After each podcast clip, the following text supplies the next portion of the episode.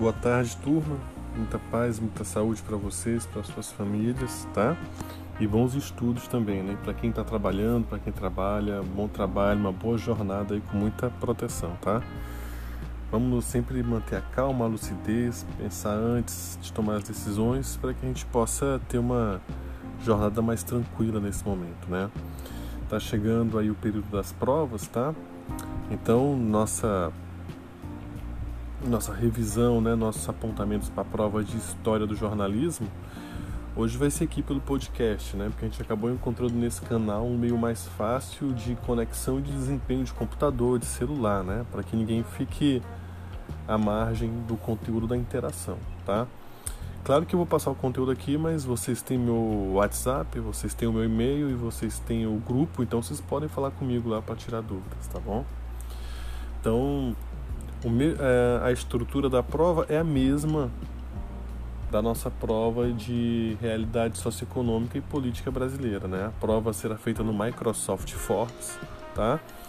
Ela tem nove questões, seis objetivas, questões de marcar com cinco opções e três discursivas, onde vocês vão ter que escrever um pouco, né? Bom, a prova começa sempre no horário da aula. Eu vou disponibilizar o link 10 minutos antes, né? Se a nossa aula é 2h30, 2h20 eu já disponibilizo o link no grupo e mando para as lideranças pelo WhatsApp também para facilitar quem quer usar pelo celular, tá? E aí de 2h30 vocês têm 6 horas para fazer a prova. Então a prova vai de 2h30, 14h30 até 20h30, né? 8h30 da noite, 6 horas. Tá certo? Bom, uh, nós estudamos como funciona o Microsoft Forms. Né? Primeiro que as questões são obrigatórias. Todas as questões você vai ser obrigado a dar uma resposta, né? Por que, que é obrigado a fazer isso? Mesmo que o aluno não saiba, né? Para evitar aquele aluno que não responde a questão e depois ele vai dizer que ele respondeu e que o sistema falhou. A gente sabe que é minoria, né? Assim, o aluno que faz isso é um, dois no máximo quando tem. Mas aí a instituição tem que se preparar para isso, tá? Esse prazo de seis horas não é pelo nível de dificuldade das provas, mas é pela questão de que é um sistema novo, então você não precisa de tempo para se ambientar e para entender, né? Então, mesmo os alunos que têm domínio do conteúdo, nada de fazer a prova correndo, certo? Tá? O sistema também ele faz uh, um rodízio de opções e de questões. O que eu quero dizer com isso? Que não adianta você gabaritar para um amigo. Por mais que seu amigo tenha estudado e saiba o conteúdo e ele te passe, tá? A partir do momento que um aluno vai fazer a prova, a cada novo acesso, as questões são reorganizadas na ordem e as alternativas também são reorganizadas. Então são as mesmas perguntas para todo mundo, a resposta certa é a mesma. Mas, por exemplo, a primeira vez que alguém abre o questionário, a primeira resposta da, da a primeira pergunta tem como resposta certa a letra A. Quando alguém abre depois, não é mais a mesma pergunta na ordem e pode ser que a questão certa seja a letra B entendeu? O sistema é inteligente para isso, né? Para evitar uh, o excesso de cola, que aí seria uma desmoralização da nossa avaliação, né? Mas da minha parte, eu devo dizer a vocês que a prova não está difícil, a prova está justa em cima dos conteúdos que estudamos em sala e que debatemos aqui, tá? E eu confio em vocês, a gente tem um desempenho bom. Ó, vamos agora abordar o conteúdo de história do jornalismo, tá? Bom, nós trabalhamos isso em sala, certo? Primeiras aulas, né? Então, olha só, qual foi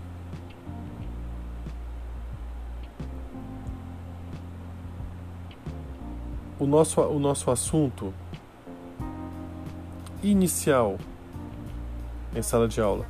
Nós trabalhamos a história da revista e do jornal impresso no Brasil, né? Eu indiquei leituras de artigos e trabalhei com vocês essa aula no quadro, tá certo? Onde nós fizemos as fases da revista e do jornal no Brasil, como as duas primeiras mídias mais fortes, né? Antes de a gente começar a falar de rádio, a gente falou de rádio depois, e de TV bem depois também, tá? E aí eu coloquei todos os tópicos. a turma tava com muita gente e muitas das pessoas anotaram nos cadernos. Então o que eu quero orientar vocês? Quem anotou, estude pelas suas anotações.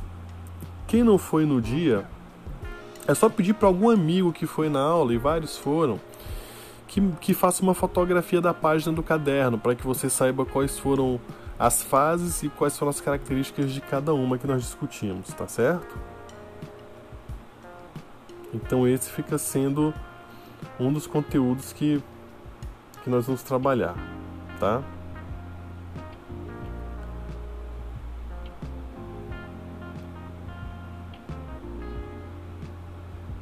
Vamos lá agora, vamos, vamos avançar aqui.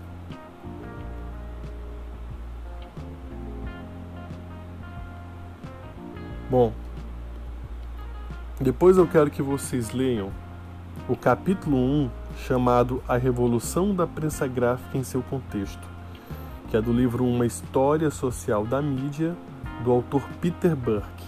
Tá? Esse livro a gente está usando em duas disciplinas, né? Só que nesse caso a gente vai utilizar aqui na nossa para a parte da prensa gráfica, tá certo? Da imprensa gráfica, do jornalismo impresso, né? Então a gente vai ver como a revolução tecnológica e científica, a criação de equipamentos, de tecnologias, eles vão fazer desenvolver linguagens e vão desenvolver os meios de comunicação, né? Então a gente vai ter que ler, ler esse capítulo, tá?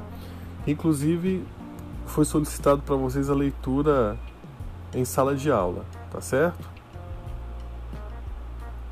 Então já temos aí dois conteúdos, tá? Para quem não está lembrado, foi a aula que a gente debateu sobre o Gutenberg, sobre a prensa dos tipos móveis, né? E sobre todas as consequências que, que surgiram desse invento para a comunicação, para o jornalismo e também para o conhecimento. Tá certo?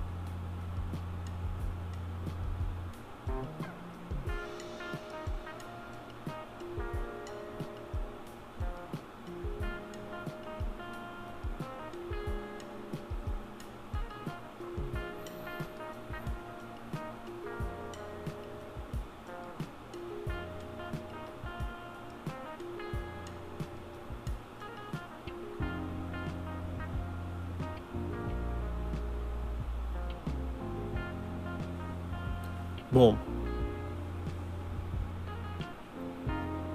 e aí nós vamos agora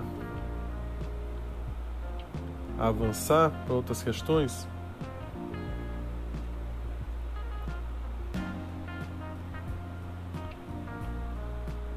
Ah, um pouquinho de paciência que meu computador está travando na hora que eu estou abrindo aqui os arquivos, tá? Mas é, é rápido.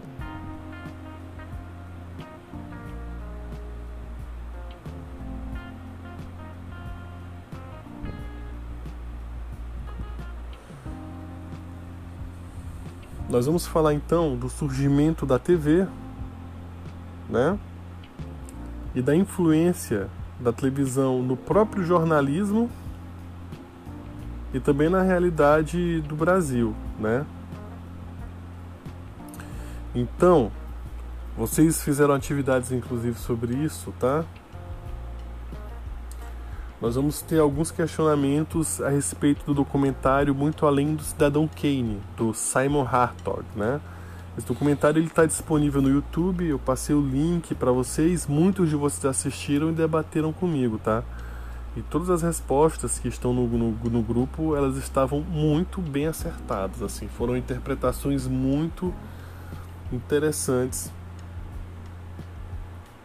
sobre a questão da, da, da, televisão, né? Principalmente que a abordagem fala sobre a Rede Globo também, né? Tá? Aí eu quero que vocês acessem a aula do podcast do dia 14 do 4, tá? Que falou sobre o telejornalismo no Brasil, tá certo? Esse podcast, ele tem lá História do Jornalismo 14/04/2020, né? Se você for direto no podcast. Se você for no nosso grupo, é só você ir na postagem do dia 14 do 4, 14 de abril, né? Aí tem o link para você escutar o podcast, tá? Para a gente poder também falar sobre a televisão, tá bom?